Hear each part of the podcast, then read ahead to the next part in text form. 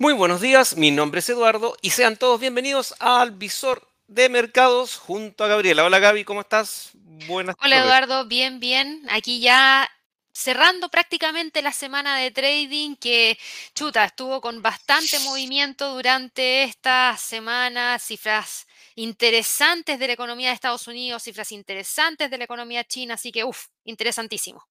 Sí, tú el viernes pasado nos dejaste más o menos la tarea hecha de mirar muy bien el calendario y tuvimos bastantes datos, como cifras de inflación tanto de Estados Unidos como de China, que también dejaron, dejaron lo suyo a su paso. También, también lo que tuvimos fue, y creo que fue destacado a principio de semana, fue la rebaja de la calificación de los bancos de Estados Unidos por Moody's, que creo que también dio un un pequeño golpe, hubo algún tipo de cambio, y también los reportes que nos han ido entregando destacados como Disney, Alibaba y una serie más. Así que bueno, Gaby, tú sabes por dónde fue lo que destacó. Sí, a todo esto se me había olvidado, eh, buen resumen el que hiciste, Eduardo, pero se me había olvidado saludar a las personas que nos están viendo a través del canal de YouTube y que también nos están escuchando a través del canal de Spotify o nos están viendo a través de alguna otra red social. Les quiero recordar que tenemos un canal en Spotify por favor vayan y traten de seguirnos, porque hay veces que no todo el mundo puede estar viendo el video y puede estar escuchando y la información la van a tener igual. Sé que siempre es mejor ver quizás para algunas personas los niveles técnicos, pero por lo menos este visor de los mercados, escucharlo a través del canal de Spotify, yo me imagino que también les va a dejar muchísima información interesante con este resumen semanal que ahí Eduardo se encargó muy bien de destacar cada uno de los temas importantes de esta semana. Así que antes de que se me olvidara, Eduardo, tenía que ah, decir eso. y yo también quiero decir algo. Eh, chicos, les, dejo una tarea. Cuando quieran hacer preguntas, dejen en los comentarios, no en el chat, no en el chat, sino dejen en los comentarios. Así es más fácil poder eh, responderlas, eh, digamos, fuera de tiempo. Así que, por favor, todas las preguntas en los comentarios. Bueno, Gaby, no sé, partamos con lo que... ahora sí, partamos con el resumen de la semana. Sí, mira, voy a partir hablando acerca del calendario económico, porque tuvimos, como bien dijiste tú, hartas cosas, dentro de las cuales no estaban dentro del calendario económico, porque yo la semana pasada les había mencionado que para esta semana teníamos días súper tranquilos, partiendo con un día lunes prácticamente sin fundamentales, un día martes que también estábamos con un calendario súper, súper simple. De hecho, recién empezamos a tener información el día miércoles con los inventarios de petróleo crudo de Estados Unidos, pero Nada más que eso. Recién íbamos a tener datos de alto impacto para el día jueves y para el día viernes. El día jueves con cifras de inflación para Estados Unidos, con decisión de política monetaria del Banchico para todos a quienes están en México y operan el peso mexicano. Esa noticia era interesante también. Y el día viernes con las cifras de índice de precio al productor. Pero ¿qué pasó?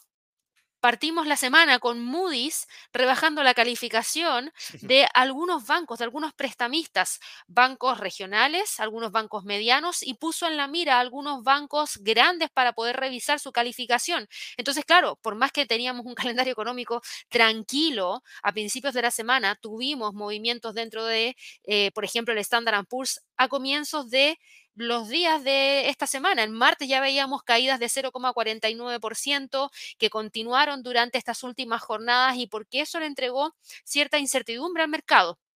También es cierto que conocimos otros datos que eran relevantes y que yo también había destacado y les decía, por favor, presten mucho ojo a esas cifras que se van a reportar provenientes desde el gigante asiático, la economía china, que también nos entregó ese tono pesimista de lo que podría ser el desempeño de la economía a nivel mundial, porque el día lunes, en la sesión de Asia, bueno, para Asia sería el día martes, se dieron a conocer los datos de balanza comercial de China, exportaciones, importaciones, y hoy día en la mañana en el premercado les decía, esos datos fueron malísimos, fueron los segundos datos más malos desde la pandemia desde los meses de febrero, marzo, abril del 2020, que fue cuando llegó y golpeó a la economía mundial la pandemia.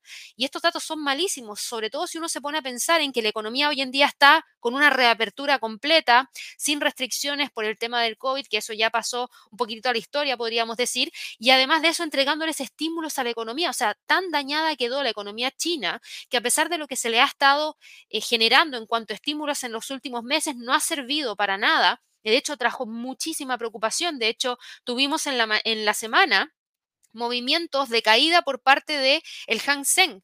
El Hang Seng abrió el día martes en 19.308 puntos y cerró en 19.184 puntos, lo que significó una caída de un 1,81%. En un gráfico se puede apreciar en el gráfico diario simplemente, y a simple vista, mejor dicho, el gap bajista con el que terminó esa jornada. Y la presión, de hecho, se ha mantenido en las últimas horas porque hemos visto que, claro, el precio ha tratado de recuperar, ha tratado de frenar el movimiento bajista, pero finalmente terminó cerrando esta semana en 19.075. Y la razón de eso fue porque los datos continuaron llegando para China en mal estado. De hecho, tuvimos el día martes a las 9.30 hora de Nueva York la publicación de las cifras de inflación para China, que nos mostraron una cifra de inflación anual que quedó en menos 0,3%. ¿Qué significa eso? Que ya llegó a la deflación, alcanzó la deflación en el mes de julio. Eso significa que es muy probable que sigamos teniendo complicaciones en la economía en China. Además, se reportó el índice de precio del productor, un dato que en términos anualizados y correspondientes al mes de julio también quedó en territorio muy negativo, menos 4,4%.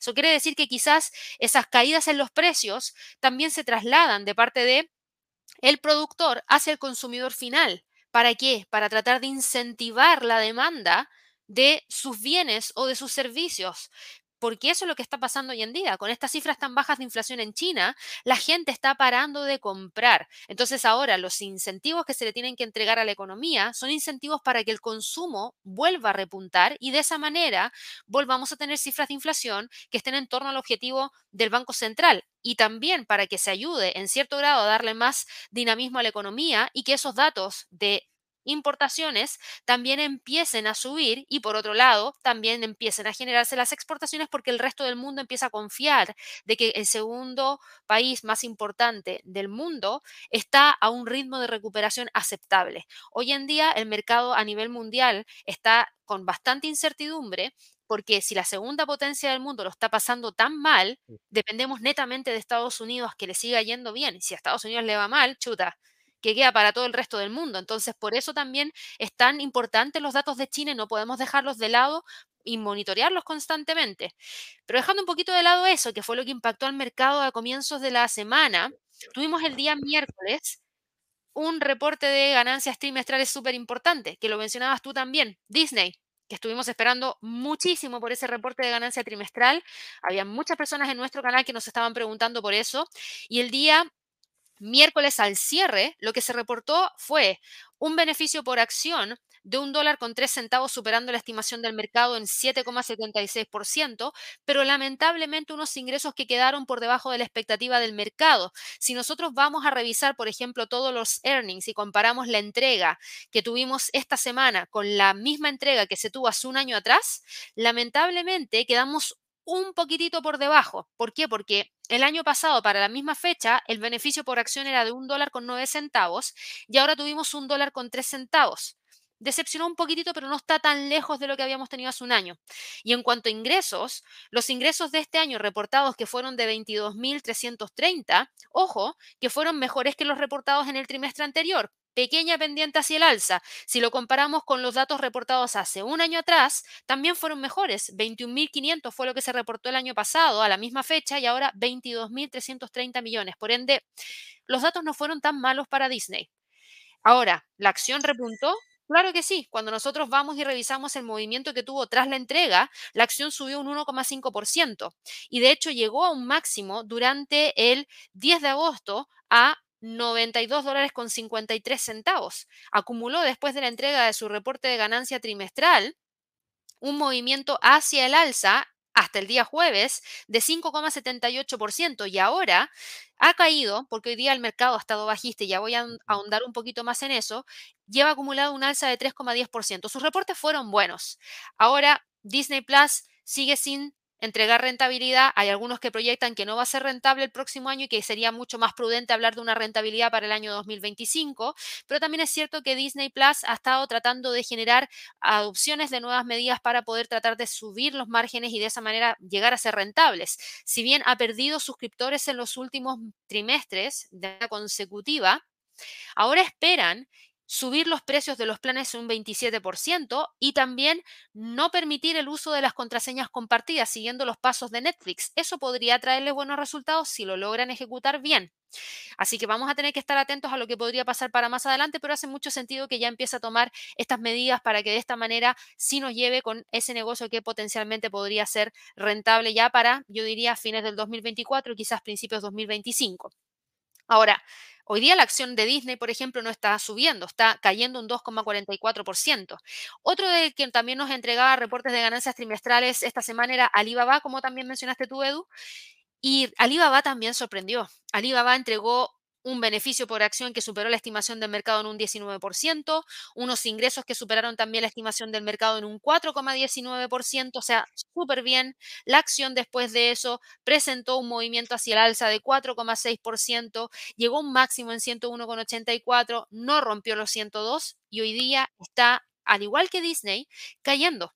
Cae 4, 14% y nos está dejando 95 dólares con 13 centavos. Y ahí es donde hay que hablar un poco acerca del sentimiento general del mercado. el sentimiento del mercado, exacto.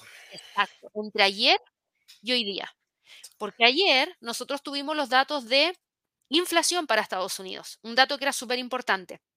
Y ese dato de inflación para Estados Unidos fue mixto, porque sí se nos entregó una caída leve de la inflación subyacente en términos anuales de 4,8 a 4,7%, a lo que el mercado reaccionó de inmediato y dijo, uff, con esto súper bien, no vamos a tener mayores alzas de tasas de interés, pero después miraron el dato de inflación general y el dato de inflación general anual subió de 3 a 3,2% y ahí frenaron de inmediato las alzas dentro del mercado accionario, se puso mucho más averso al riesgo del mercado y terminamos viendo caídas dentro de los índices.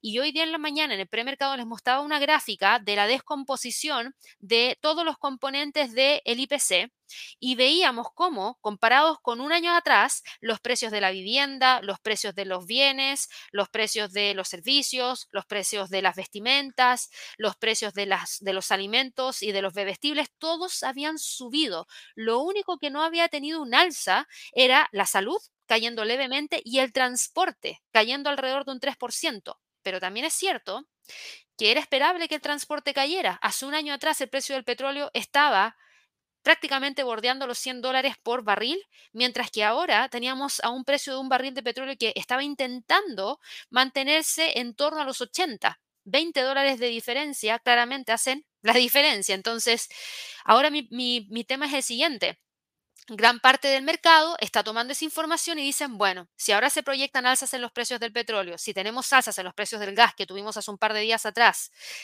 eso debería traer más presión. Entonces podríamos tener una próxima alza de tasas de interés, quizás no para septiembre, pero sí para noviembre o diciembre si la inflación no logra relajar. Entonces el mercado venía cayendo y hoy día para rematarla tuvimos datos de índice de precio al productor para Estados Unidos y salió alto. El índice de precio al productor en términos mensuales subió de 0 a 0,3% y el índice de precio al productor subyacente subió de menos 0,1% a 0,3%. Esto significa que podría trasladarse esa presión que recibieron los productores de elevación de los precios que ellos tomaron para poder producir estos bienes y servicios y podrían trasladárselos hacia el consumidor final, lo que podría darnos mayor inflación. Así que eso explica por qué Alibaba no continuó subiendo, unido con los datos de China, que ojo, China ha entregado un montón de estímulos, pero nada concreto y eso el mercado ya se cansó de eso, pero es porque es la razón por la cual también venimos viendo caídas dentro de, por ejemplo, el Nasdaq de un 1% el día de hoy y que a esta hora nos está dejando con la ruptura del nivel de los 15.000. Entonces, claro, el mercado ha sentido esa presión.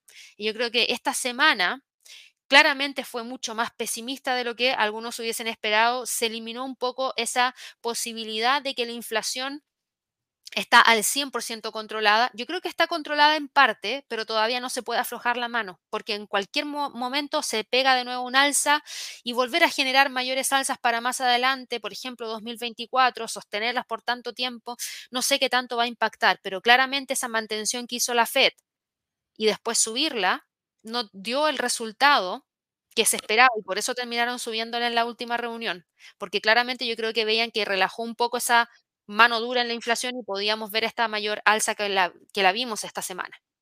Así es. Bueno, el día 9, si no me equivoco, también habló una persona de la FED, el señor Patrick Harker, y nos dio una luz de esperanza en algo, pero parece que todo, que todo quedó ahí nomás. Es que, claro, tienes a... Luego del IPC ya... Sí, pues. Exactamente.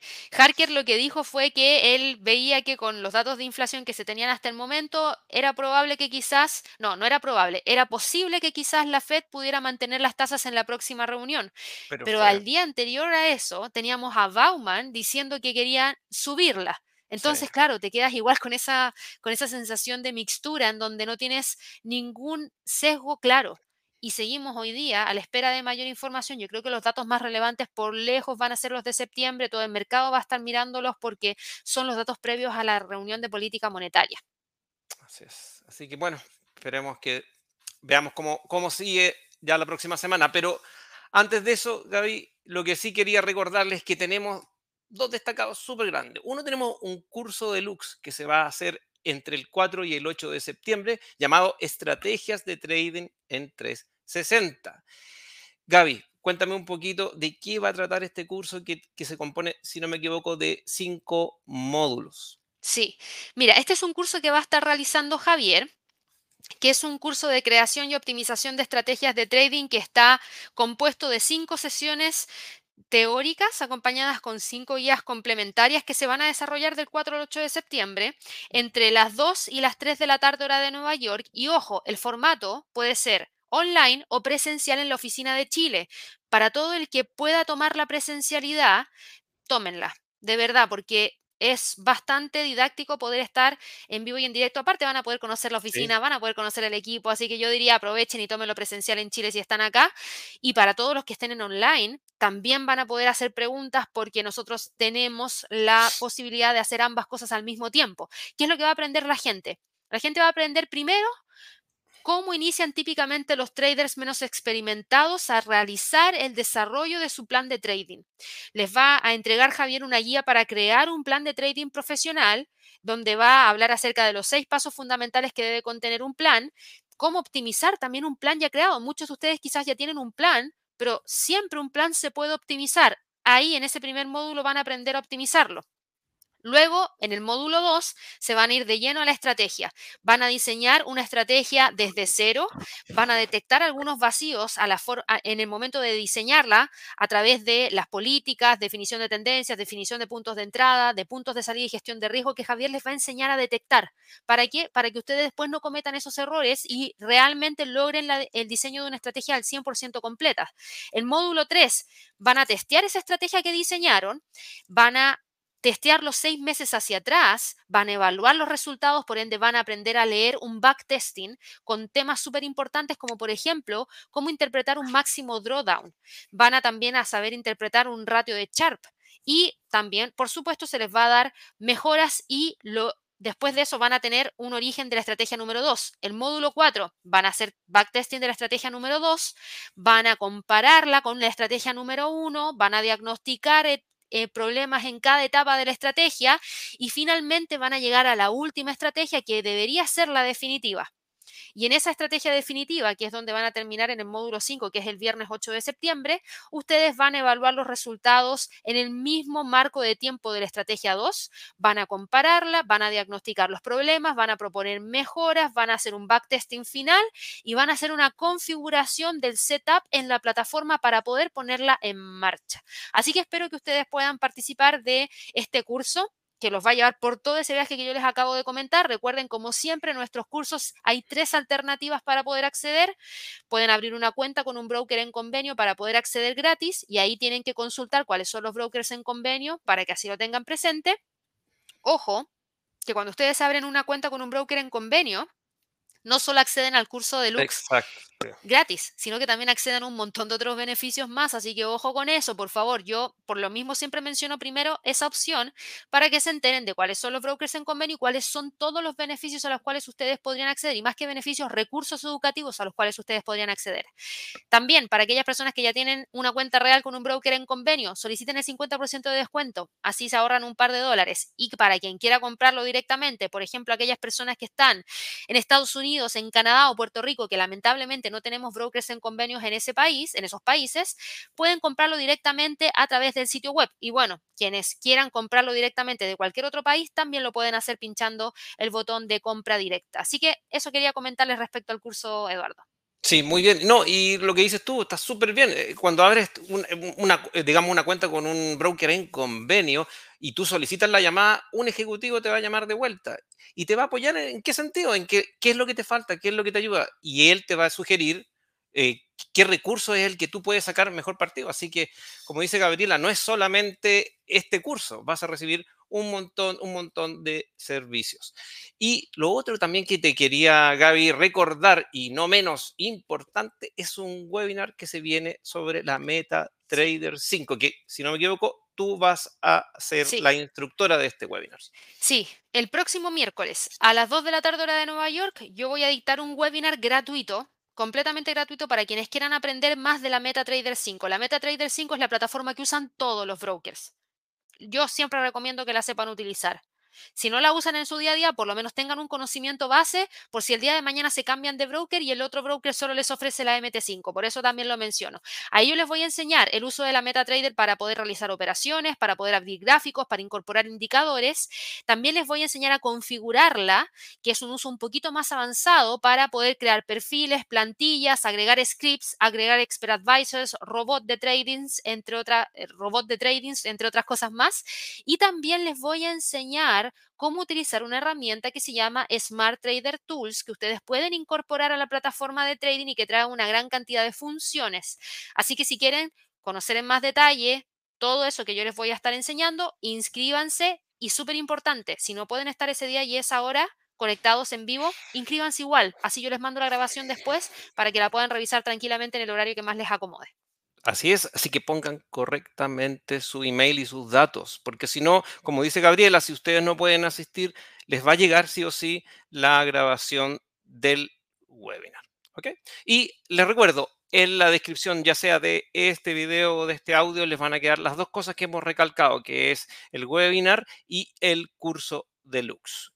Gaby, eh, bueno, ahora veamos, echemos un vistazo a lo que ya se nos viene la próxima semana, yo no sé si van quedando eh, reportes también importantes, ya no, sé qué va quedando por ahí. Mira, de reportes de ganancias trimestrales nos van quedando un poquitito. De hecho, hay algunos que dicen que ya la temporada terminó. La verdad es que todavía la temporada casi que termina porque ya más del 80% de las, de las empresas dentro del Standard Poor's ya entregaron sus reportes, pero la próxima semana tenemos empresas súper importantes como de Home Depot el martes, Cisco Systems el miércoles, Walmart el jueves, Apply Materials el jueves y el viernes cerramos con Deere Co, Destel Oder, XPeng y Palo Alto Networks. Por ende, todavía no termina, a mi parecer, la temporada de reportes de ganancias trimestrales. Tengo mucho interés en ver qué es lo que pasa con Walmart. Y para el calendario económico, lo que tenemos es lo siguiente, el día lunes vamos a conocer datos de crecimiento para Japón, vamos a tener la minuta de la última decisión de política monetaria del Banco de Reserva de Australia y más datos provenientes desde China, indicador de producción industrial, tasa de desempleo, gasto en capital fijo.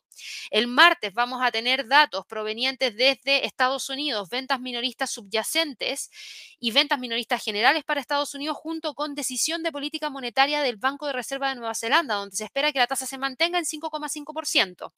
Luego el miércoles vamos a tener cifras de inflación para el Reino Unido, súper importantes para saber qué es lo que va a hacer el Banco de Inglaterra en su próxima reunión, permisos de construcción para Estados Unidos, inventario de petróleo crudo de la Agencia Internacional de Energía y minutas del FOMC.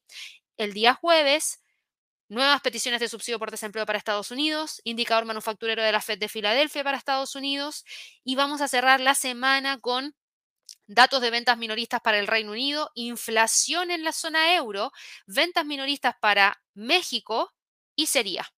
Así que se viene igual interesante la próxima semana con esa decisión de política monetaria y muchos datos de inflación para el resto de los países. Sí, entre esta semana y la próxima, hartos datos de México. Seguimos de nuevo porque la semana pasada decíamos exactamente lo mismo. Gaby, te quería robar un minutito, un solo minuto. Eh, una persona la semana pasada nos hizo una pregunta, por eso yo les decía que es, es mejor dejar las preguntas en los comentarios para ser respondidas en su minuto, pero quiero compartir voy a compartir la pantalla, una persona que MSE, que creo que interactúa harto con ustedes en los premercados, esta persona, y pregunta, me hace una consulta a mí, tengo en hold eh, algunos Ether, Ethereum, eh, quiero sacar de mi exchange en Chile para una wallet digital, ¿me puede sugerir alguna, por favor? Yo voy a dar una cosa que yo siento súper, súper personal. Supongo que cuando tú dices algunos ETH, es decir, no es que tengas fraccionado los ETH, tienes ETH y supongo que es bastante dinero. Yo personalmente no ocupo eh, wallet eh, calientes o wallet que están conectadas en línea. Yo personalmente ocupo wallet frías que son eh, por hardware, por un tema de seguridad. Entendiendo lo que tú preguntas, que tiene que ver con que tienes algunos debo entender de que tienes varios. Que tienes Ethereum, tienes Para la gente que no conoce que lo que es ETH. Exacto, Ethereum, una cripto. Eh, supongo que tienes dinero suficiente. Eh, tienes mucho dinero, es mucho riesgo. Yo personalmente, es un tema de riesgo. Yo personalmente lo que ocupo es una, una llave fría, un, sistema de seguridad frío y no lo ocupo online por un tema de seguridad. Eso es lo que te puedo decir. Darte alguna marca, eh, no, no, no quiero ser imprudente en decirte, yo te puedo decir lo que yo ocupo, no necesariamente puede, puede ser lo más usado que es Trezor. Y eso es, es lo que te quería robar un segundito para poder ayudar a MSE. Oye, y mira, ¿Mm? ya que ahí tenemos a Miguel, que también nos había dejado ah, ¿verdad, Miguel, un comentario y nos preguntaba por Rivian. Bueno, viene un poquito tarde la respuesta a la pregunta, pero qué bueno que la hayan dejado porque por lo menos la estamos viendo hoy día. Y veamos en qué está Rivian rapidito, porque Rivian tuvo bastante movimiento. Vamos a ponerla de Gabriela. Rivian tuvo harto movimiento esta semana, bueno, al igual que el resto del mercado, presentó caídas. Mm. 19,89% ha caído Rivian entre el viernes pasado y este viernes, lo que es harto, es casi un 20%, por ende, eh, hay que mirar a Rivian. Lamentablemente Rivian venía súper bien, súper, súper bien, ¿Por qué? Porque entregó buenos reportes, tiene buenas perspectivas para más adelante, el tema de Amazon le ayuda un montón, pero hoy día chocó con ese 38.2% de un Fibonacci. Al parecer va a tratar de mantenerlo. Si es que logra mantenerlo ya para la próxima semana, podría volver a reingresar sobre los 23, pero ojo, yo no descarto que el precio vaya a buscar la ruptura de los 21,78, porque si sigue la versión al riesgo, como la hemos visto esta semana, dentro de todo el mercado accionario, Rivian podría fácilmente continuar con la caída para buscar la media móvil de 200 en 19,82. Así es. entonces, mira, les recordamos a la gente que por primera vez nos está viendo suscribirse a nuestro canal si esto les apareció porque están viendo algo muy relativo y dicen, oh, esto es muy interesante, este canal es muy interesante. Los invitamos a suscribirse a nuestro canal y creo que con eso estamos, Gaby. Con eso estamos, vamos a ir cerrando, nos despedimos, espero que todos tengan un excelente fin de semana y nos vemos el día lunes como siempre en un nuevo live de Premercado Americano a las 8.30 de la mañana hora de Nueva York. Que estén muy bien. Chao, nos vemos. Chao, chao.